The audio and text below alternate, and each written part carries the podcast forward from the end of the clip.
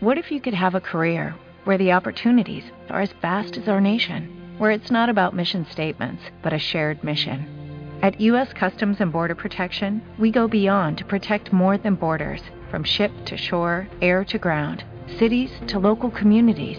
CBP agents and officers are keeping people safe. Join U.S. Customs and Border Protection and go beyond for something far greater than yourself.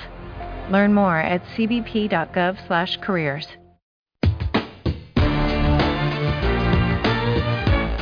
En voz de los expertos.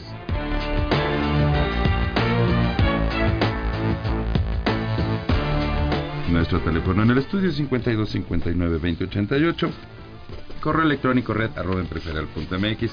Nuestra frecuencia virtual www.empresarial.mx. Don Guillermo Cruz, ahora sí nos vamos con los consejos, con esta guía para poder nosotros tener un consejo de administración que nos lleve a la excelencia en la organización.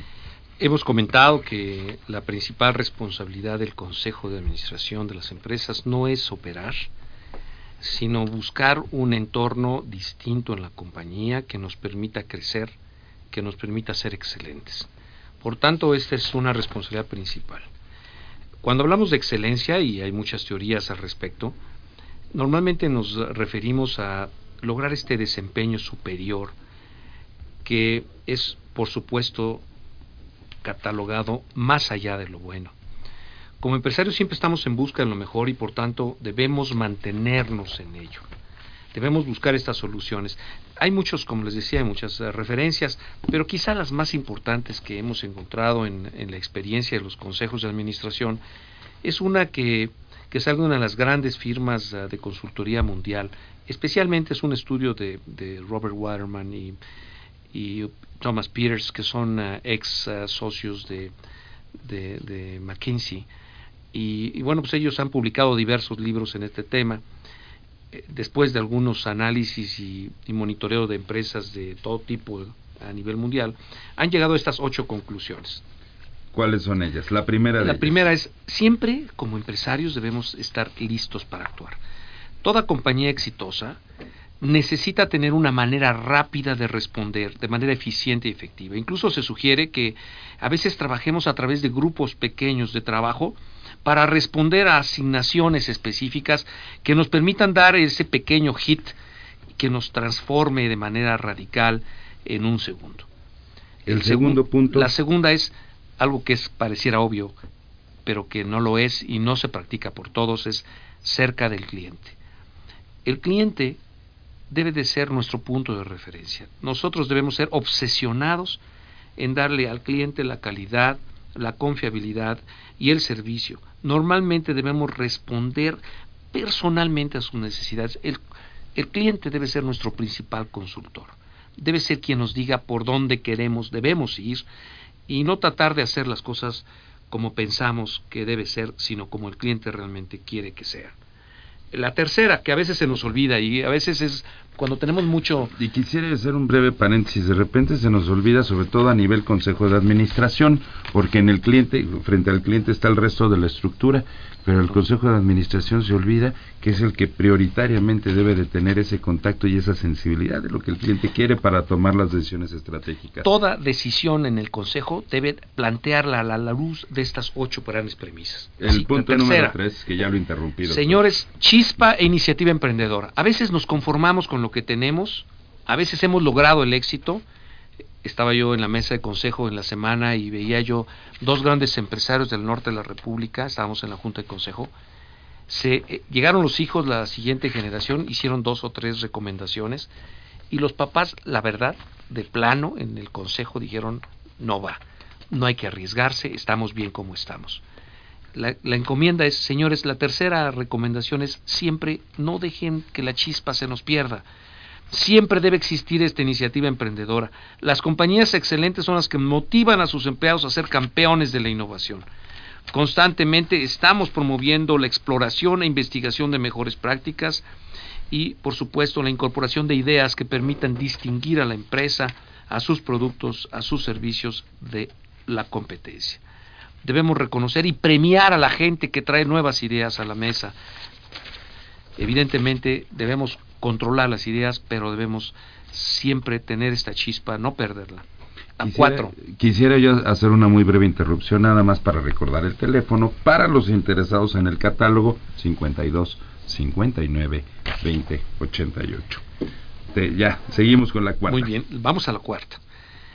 No, no noten, eh, les pido por favor, no quisiera que tuviera ningún accidente automovilístico, como siempre saben que se los mandamos en el sitio de la red, ahí les ponemos todos estos elementos. La cuarta, la productividad a través de la gente.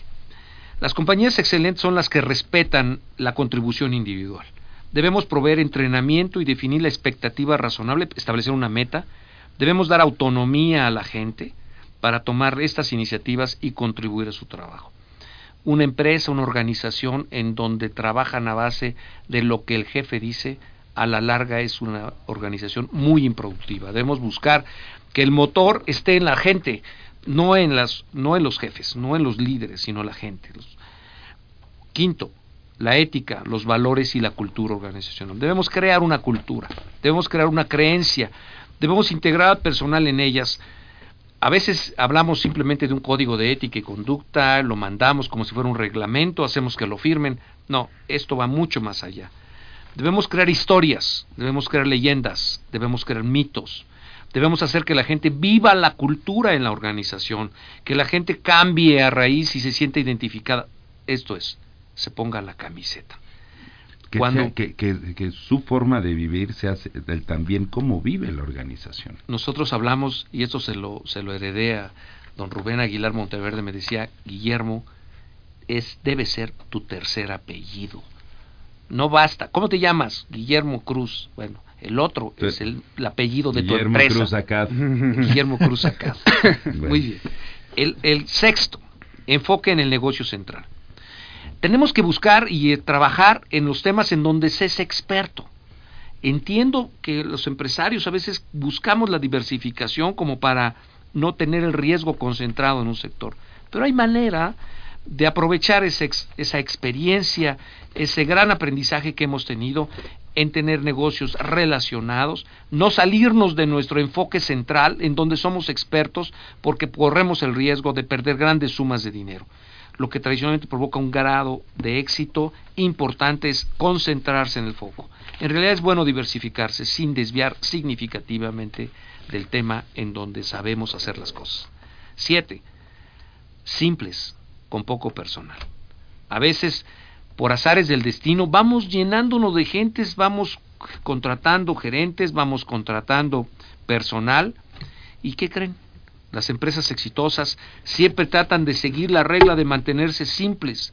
Básicamente se conservan con el menor número de gentes posible, número de gerentes. Tratan de quitar tantos niveles gerenciales que a veces lo único que originan son las burocracias, la lentitud de reacción. Sí, de ahí la importancia del diseño con base en funciones, en lo que tiene que suceder en la empresa, no en una estructura jerárquica impresionante a lo que eh, muchas veces los accionistas piensan que debe de parecer que se hace en la empresa. No, no se olviden de tener bien claros los objetivos y las metas. La simplicidad a veces nos da unas nuevas maneras de ser más productivos y más eficientes. 8. Este es un misterio a veces, y a veces se va uno de un lado y a veces se va uno del otro, porque nos habla de un balance y un contrapeso claro entre controlar a la empresa y ser flexibles. La excelencia se facilita cuando existe esta, esta ambivalencia. Por un lado tenemos una dirección central con políticas y controles definidas, pero por otro lado estamos propulsando el autocontrol, estamos buscando el autodominio, el que la actuación diaria, que tengamos autonomía en cada gran ejecutivo, pero sin perder este balance con el control. Tampoco podemos encontrar este ambiente de, de- indisciplina, ¿no? de, total eh, descontrol, sino debe haber un buen balance. Esas son las ocho grandes alternativas. Señores, un buen consejo, una buena empresa, siempre debe promover que estos ocho componentes se mantengan vivos a pesar de las complicaciones empresariales de todos los días. Tengan esta lista presentes. Son criterios para tomar decisiones todos los días.